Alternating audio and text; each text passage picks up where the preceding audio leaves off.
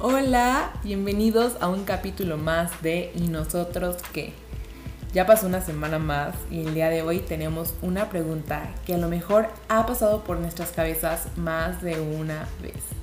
Y esto es, ¿soy un fracaso por dudar de la existencia de Dios? Para empezar, quiero decirte que no, no somos un fracaso por dudar de la existencia de Dios. A lo mejor has pensado esto por mucho tiempo y te has preocupado de que algo puede estar mal contigo o te han enseñado que la duda es lo contrario de la fe. Muchas veces creemos que está mal tener dudas, pero ¿quién no las tiene? Somos seres curiosos.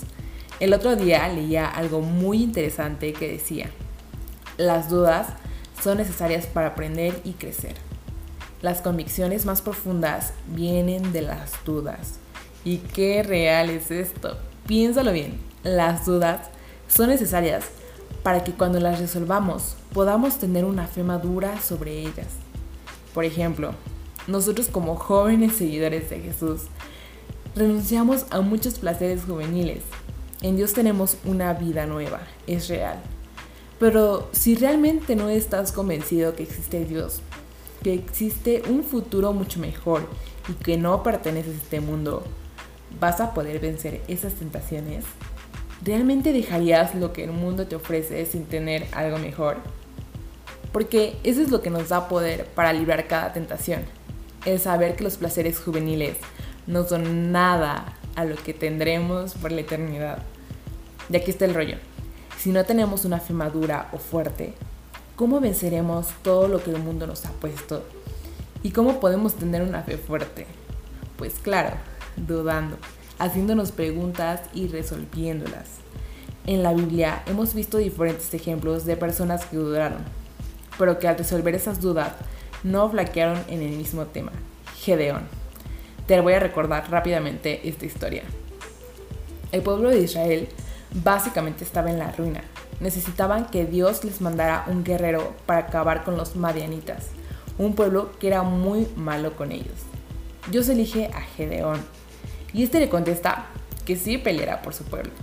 Pero después él le pide que le, a Dios que le confirme esa victoria. Básicamente Gedeón puso a prueba a Dios. Él le dice que sabrá que él es quien peleará si al poner un vellón slash lana al día siguiente este apareciera mojado y el suelo seco.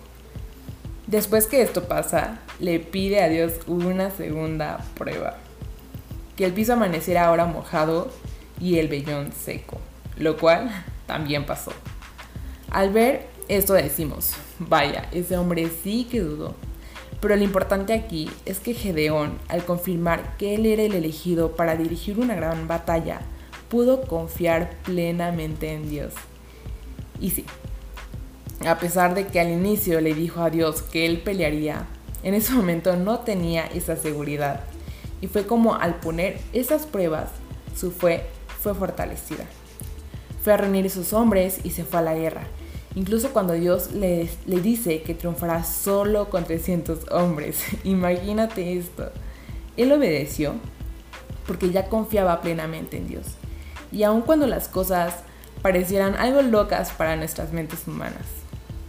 Y por esto te digo, que si comenzamos a decir con honestidad nuestras dudas, si le damos a Dios esas dudas y si hacemos algo al respecto, vamos a poder crear una fe sólida, una fe más fuerte, una fe que no tiemble ante problemas que se nos presenten.